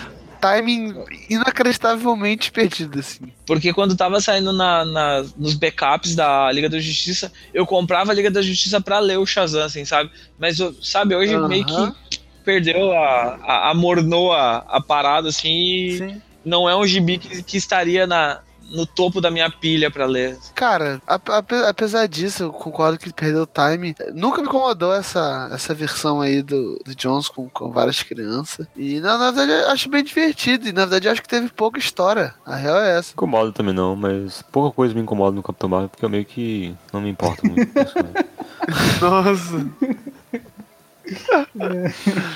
Bom, mas é isso, eu não me incomodo não e na, na, verdade eu até eu achei diferente, né, quando eu vi e tal, achei diferente do que, tipo, eu nunca, nunca teria esperado que eu fazer isso com o Capitão Marvel. É, me confirma uma coisa, chegou a ter alguma história além das, da de origem? Ou foi só Não, origem? ele fez parte fez parte da Liga da Justiça durante um tempo. Não, não, apareceu... a, a, a família, aquela, essa famíliazinha toda apareceu fora da, da origem? Não, a família não. Ah, tá, então. Então é isso mesmo. É, eu sentia falta de. Porque tinha pouca parada, né? Quer dizer, no caso não teve, né? Foi só a origem com a família. E isso, pô, não, não foi explorado depois. Então, bacana que vão explorar. Só que, como foi dito aí, o lance do time aí, né? Mas vamos ver, cara. É, demorou demais. Eu concordo que demorou demais e passou a empolgação. É, bem, a gente tem outro gibi do, do Jones também que vai sair, que é no, no selo DC Black Label, que é o selo de luxo da DC, né, teoricamente, que vai ser o Three Jokers, né, que vai ser desenhado pelo Jason Fabok, que já é um cara aí que colabora também há bastante tempo com o, com o Jones e... Gosto muito da arte dele. É, eu gosto também. Pelo que o Jones falou durante o painel, vai ser... Ele falou que não é sobre outras dimensões, outras terras, então não sei muito bem se vai ser vários tempos diferentes do Coringa, alguma coisa assim.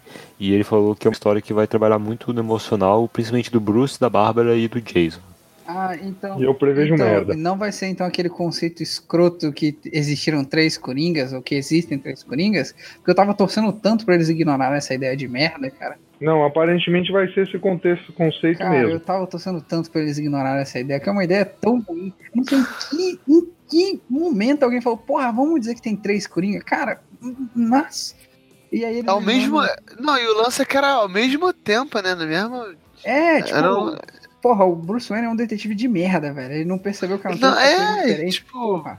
E nego se preocupa que ele não descobriu. É o Jones escrevendo, velho. É o Jones escrevendo. Se ele pode tomar uma porra do Hal Jordan, ele pode não ver o que tá embaixo do nariz também. Cara, E os três Eu vou- são diferentaços, saca? eu, eu- eu- eu vou dizer duas, eu vou dizer duas coisas. É o Jones no Batman.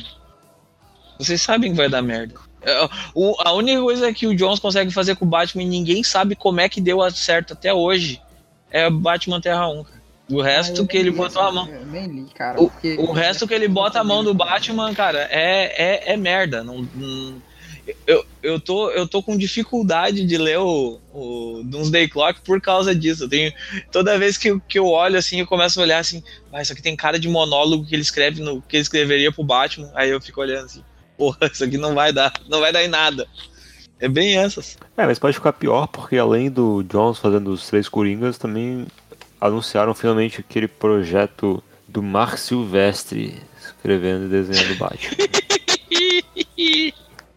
Esse vai ser bom. Nossa, ele é essa capa aqui, velho. Que coisa horrorosa. E tu viu que ele tá com dois batirangue ali na, na, na, na mão ali. Parece que ele tá de Ah, sim. garra. Sempre tem que ter as garrinhas do Wolverine, né? E a, a premissa da história é bizarra, de idiota, e provavelmente vai ser algo que eu vou ignorar também. Cara, vai ser só pra vender. Vai ser assim, ó. Vai largar, Ah, vai, vai vender porque é o vai Mark Silvestre. assim, né, Mark Silvestre mais Batman. Assim, aí vai, tipo, 80 mil gibis vendidos.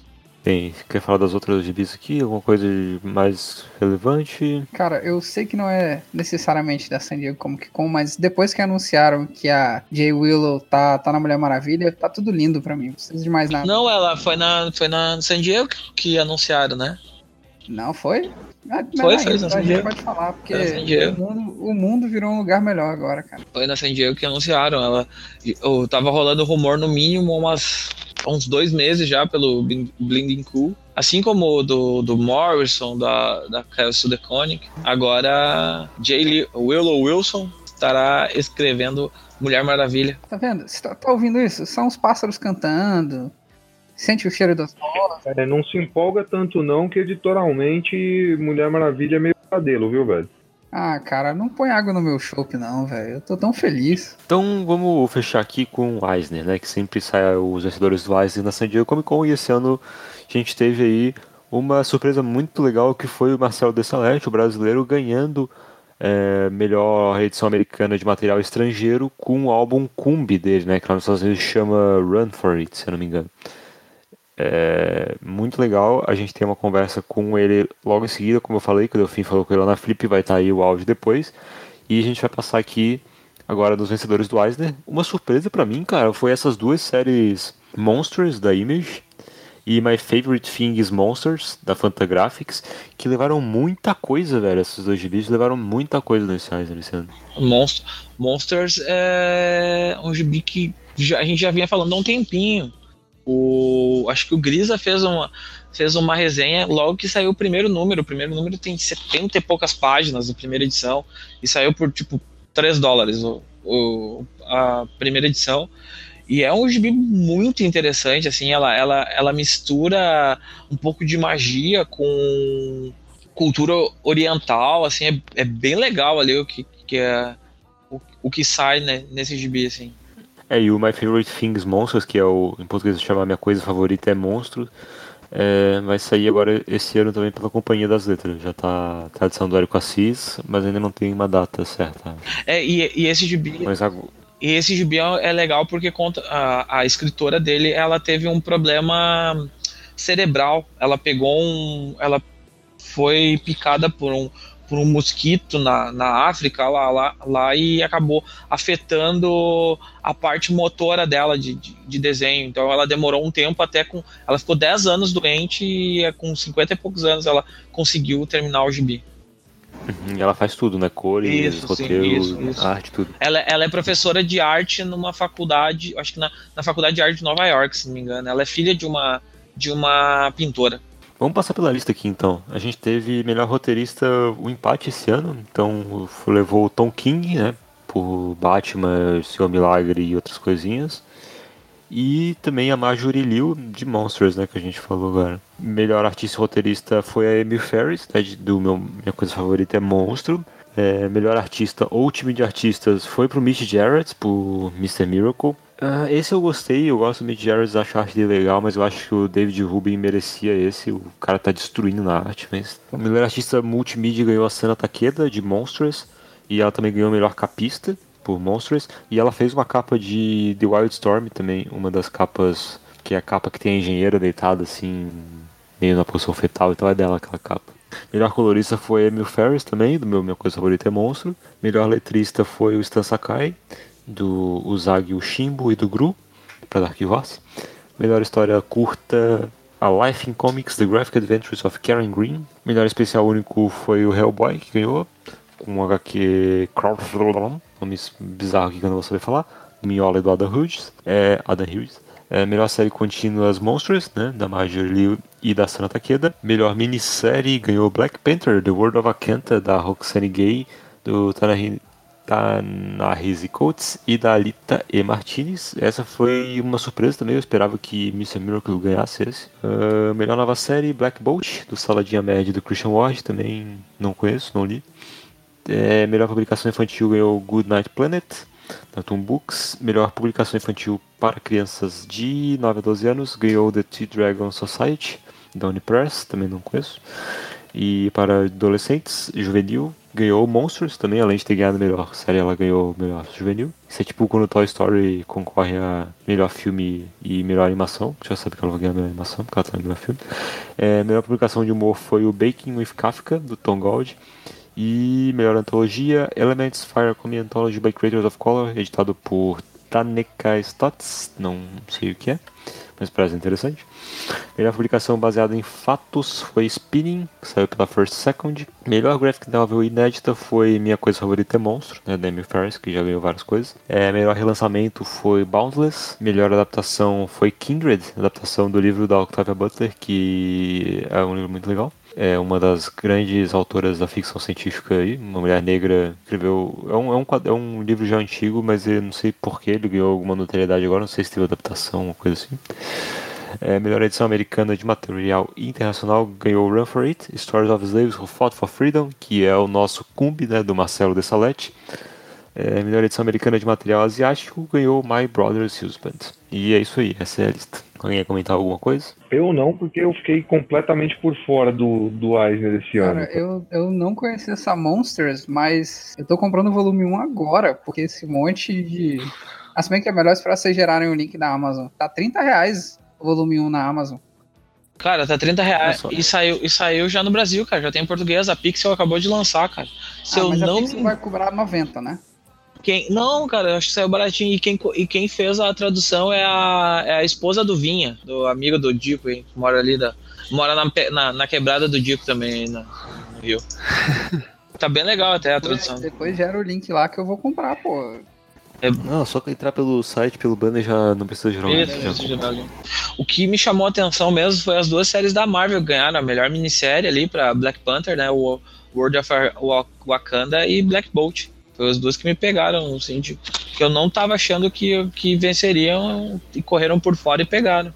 Pra mim até. É, pois é, o Black Panther ganhando do Mr. Miracle me surpreendeu bastante, cara. É, mas o, o Taryn Coates, ele é, ele é bem conceituado no mundo literário afora e ele é meio queridinho, né, cara? Não tô, não tô quando eu digo que ele é meio queridinho, pelo amor de Deus, antes que venha alguém falar bosta aí, eu não tô questionando a, a, a, qualidade da série, só tô dizendo que é um cara conceituado, etc e tal. Sobre o Black Bolt, eu não sei, eu não li a série, né? Como eu falei, eu tô um pouquinho desatualizado com a Marvel aí, mas eu vi muita gente falando bem, cara. Então, sei lá também.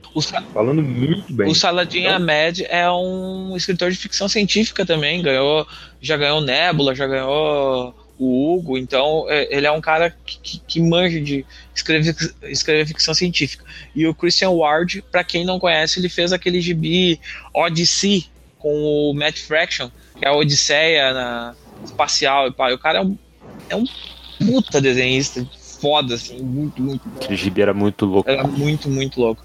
Sobre a minissérie, eu achei assim, o Black Panther eu não tava esperando. Eu achei que ia ficar entre o Senhor Milagre e o X-Men Grand Design do Ed Piscor.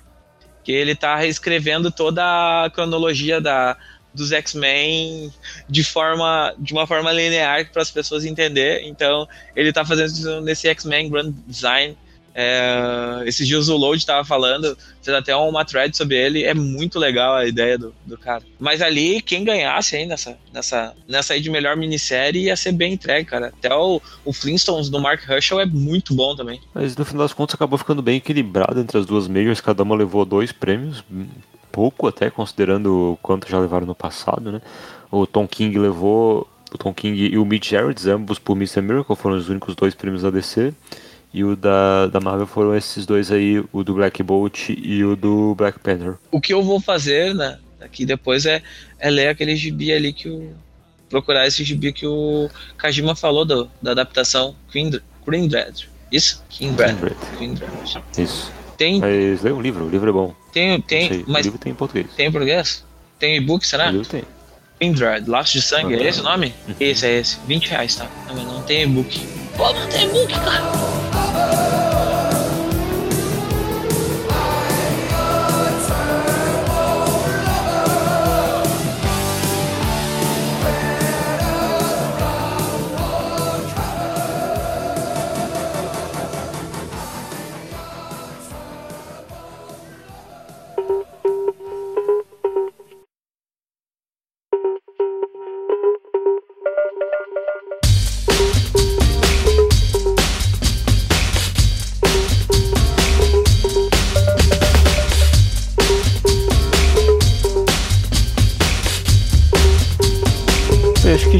Encerrando por aqui, já ficou longo, a gente ainda tem mais a entrevista pra vir. É, considerações finais, alguém quer fazer algum comentário, mandar um recado pra alguém? É, queria mandar um salve aí pro PH que me trombou aí no metrô. Parceiro aí, conhecido aí de rolê, aí moleque veio falar.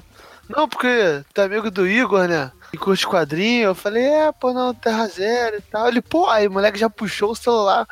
O moleque tava ouvindo, pode, tava com o podcast pausado na hora. O moleque aqui da área também, então manda um salve aí pro PH. Valeu, PH. Valeu, PH. Beijo pra ti. Encontrei com, com um fã do Terra Zero também. Eu comecei. Meu Deus, momento É, Faustão. momento Faustão. Momento É, Faustão. eu comecei a fazer um curso de, de desenho, né? De ilustração. E aí o cara, o cara veio falar, Doug, o nome dele. O cara veio falar, pô, sabe uma coisa que me ajudou a melhorar? O professor falando, me ajudou a melhorar é ouvir podcast enquanto eu desenho e tal. Eu falei, pô, cara, legal, até participo de um. Ele, ah, ele puxou a caneta, fala o nome aí do que você participa. Eu falei, ah, Terra Zero, ele parou. Pô, cara, você é do Terra Zero? Pô, não acredito. Caraca, eu escuto vocês direto. Agora eu não vou nem conseguir te dar aula, porque você entende mais de vídeo que eu. Bicho, para, que besteira, nada de Aí os caras, não, pô, velho, o cara parou, assim, pô, achei, achei mó legal. Então, se ele estiver Cara, ouvindo isso aí, abraço, cara. Até, até terça-feira. Pô, pô, pô, agora eu vou, vou- vou contar uma história. O Marcelo esses dias disse que entrou um cara na- lá no trampo dele, né? Lá na louca, e aí e o cara não socializava com ele de jeito nenhum, né, cara? Os caras, tipo, pá, fica- ele ficava todo de sem jeito, né? Aí um dia os caras estavam pegando no pé do cara desse novato e chegaram e disseram assim: Ô, tu sabia que o Marcelo é famoso, não sei o quê? Aí o cara, ah, eu sei. Aí, ué, de onde conhece ele? Ah, eu escuto o podcast dele há cinco anos. O cara tá caralho. usando, usando o Marcelo. Dá vergonha do Marcelo. É, moleque, bagulho de, de trabalho. Eu estou trabalhando na mesma empresa que o Malandrox do MDM, assim. Ê, Moleque, isso é um negócio que rende muitas risadas durante o dia. É isso aí, então. É isso aí. Acabou o momento de abraço pras pessoas. E- Beijo. Então é isso. Esse podcast que vai ficando quase por aqui. Não esqueçam da entrevista que vai ter agora em seguida. E é isso aí. Até semana que vem. Um abraço. Beijo! Valeu! Valeu, galera. Até mais.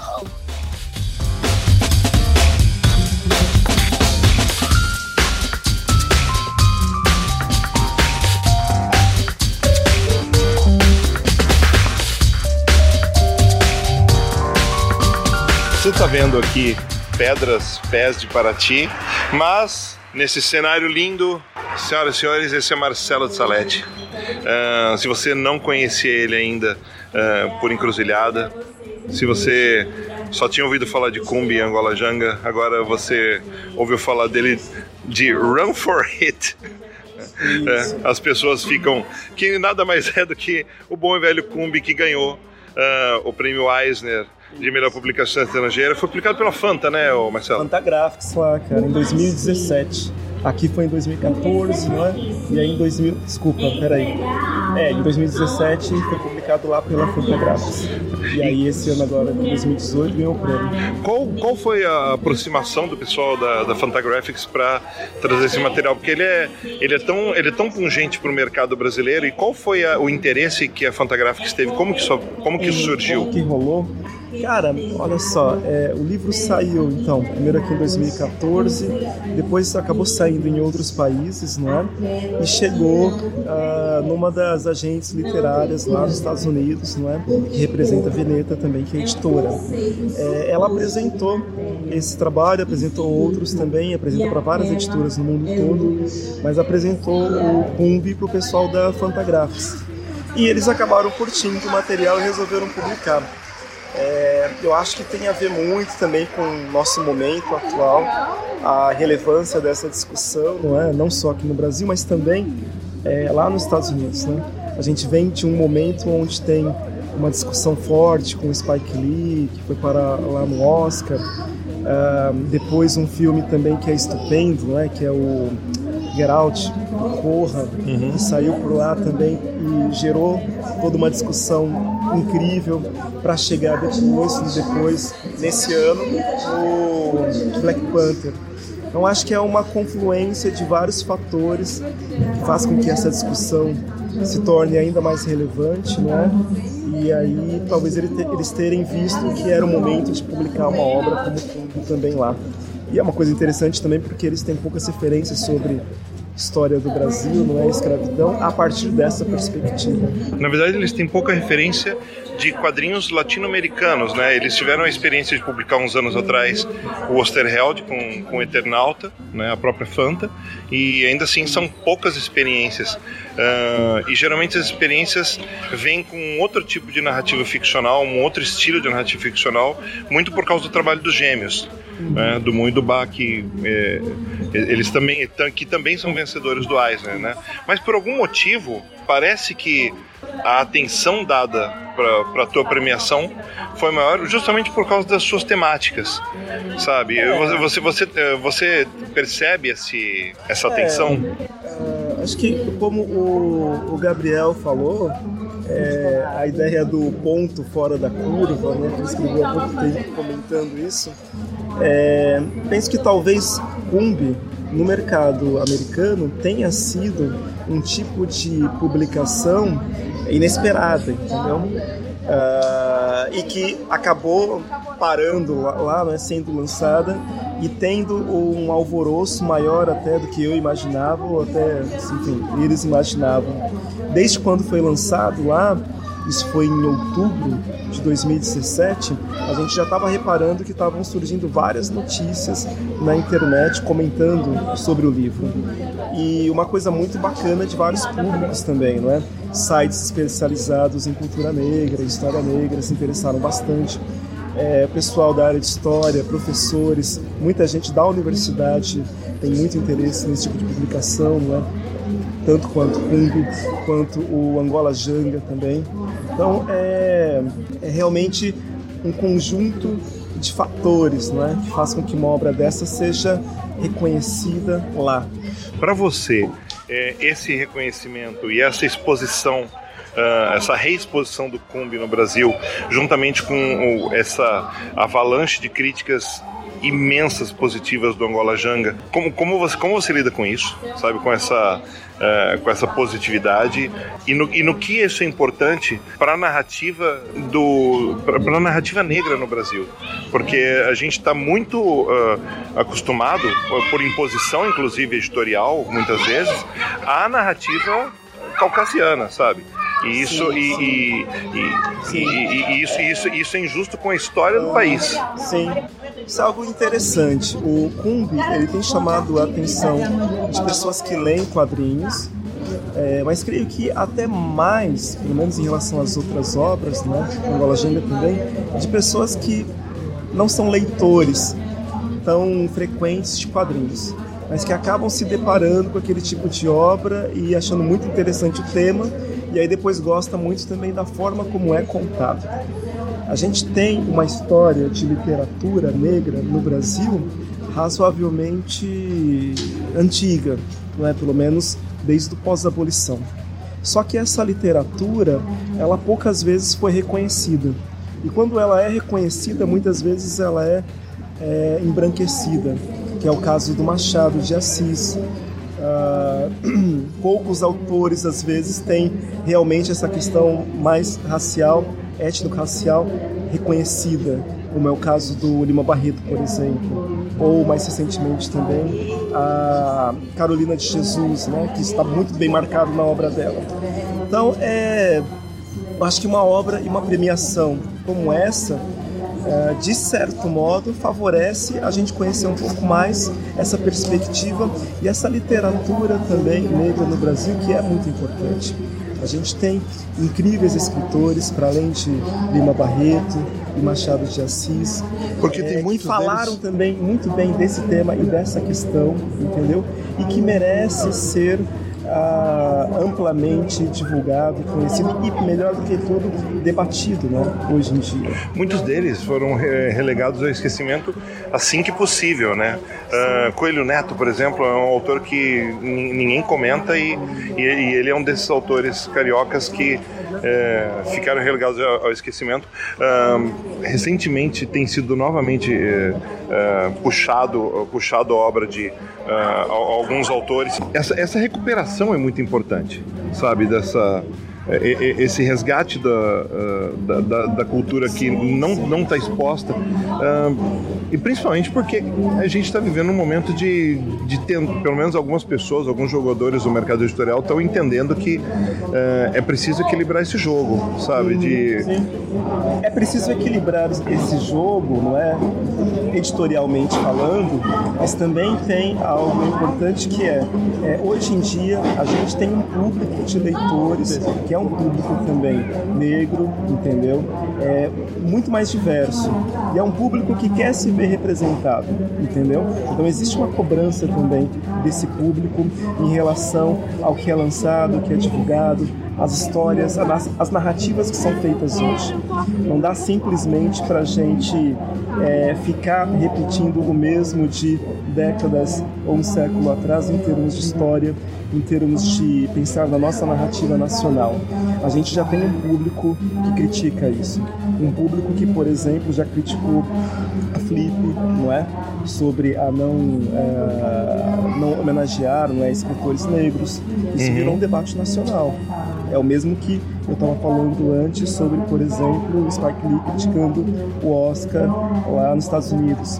Então, é, esse tipo de crítica acaba gerando toda essa celeuma e debate, porque, um, você tem esses leitores que apoiam isso e que vão querer ter essa representação, e dois, a, esse mercado é? ele acaba percebendo que sim, tem uma falha, né? existe algo que está faltando.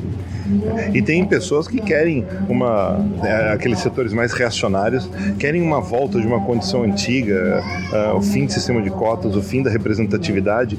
E, e eles não entendem que uh, o mundo evoluiu, estamos em 2018, e é um caminho sem volta, sabe? A, a, a gente caminha para uma, uma, uma narrativa de igualdade. Isso. A gente tem algo no Brasil que é, até hoje a gente não fez uma reforma agrária né, decente. Até hoje, a gente tem comunidades indígenas vivendo é, é, em locais, em reservas, etc. E, tal, e sendo ameaçados não é? por fazendeiros, por todo esse poder econômico que tem atrás disso. A gente tem grupos quilombolas hoje também ameaçados. Recentemente, se não me engano, foi nesse ano, a gente teve lideranças quilombolas que foram presas, acorrentadas, ah, enfim, em alguns locais aí no interior do Brasil. É, a gente tem é, pessoas que dizem que esse grupo, quilombolas, eles são vagabundos, né? É, eles não produzem nada para a nação. A, gente tem então uma ignorância que é propagada é, repetida constantemente em relação à nossa história. Porque quando a gente critica não é, essa população quilombola, indígena, que o, o que eles têm de maior valor é a sua terra, a gente não está admitindo que, tem, que a gente tem uma história que é diversa e que a gente tem vários modos de pensar na relação com a terra, com o trabalho, Uhum. Entendeu? E que é, se a gente tirar essas condições dessas pessoas, a gente perde em termos de conhecimento, não é?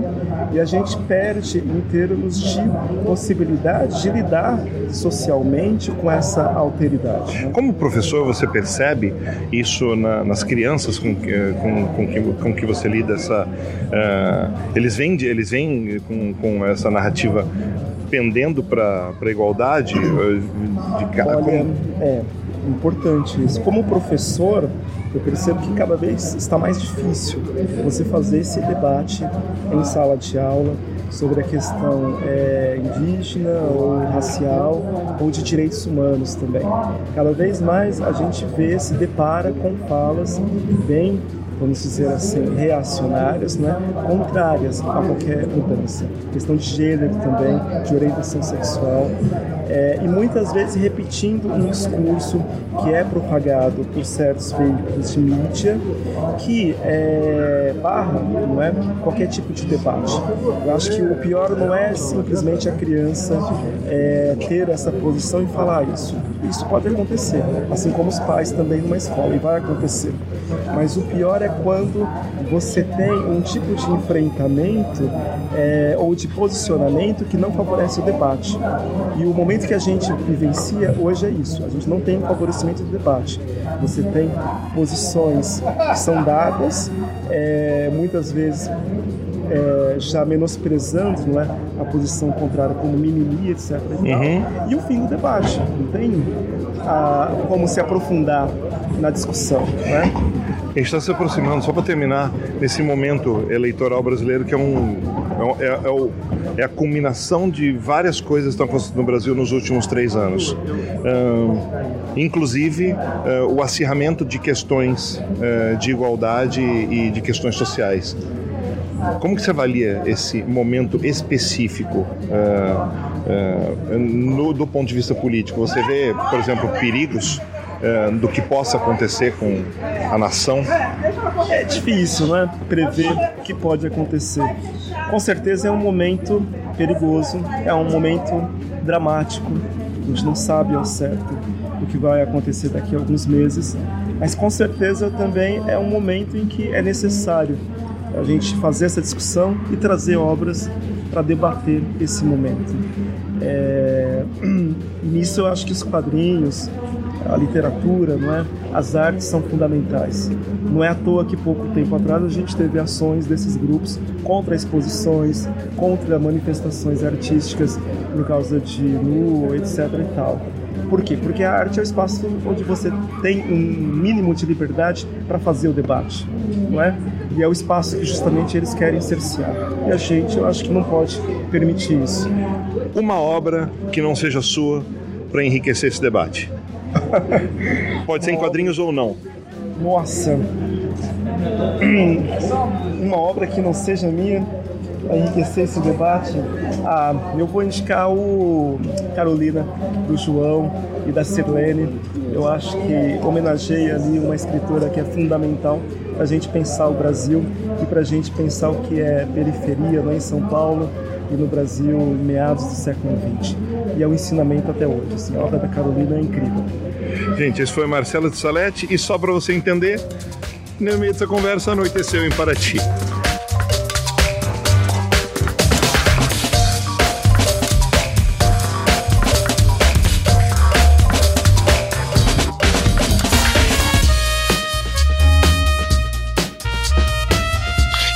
Podcast só acontece graças aos padrinhos e madrinhas do Terra Zero que nos apoiam mensalmente no Padrim. Mas esse agradecimento é especial para a categoria de 30 e 50 reais, que são o Luiz Alberto, a senhora Morcelli, o Igor Tavares, o Juliano Souza, o João Paulo Luhank, o Saldanha, o Senna, o Sami Newton Amorim, o Castilho, o Will Almeida, o Alexandre Dias Cavalcante e o Xixagara e o Vitor Hugo Refundini. Então, muito obrigado a todos vocês que nos apoiam e a todos os outros apoiadores que fazem o Terra Zero crescer e melhorar todo dia. Obrigado.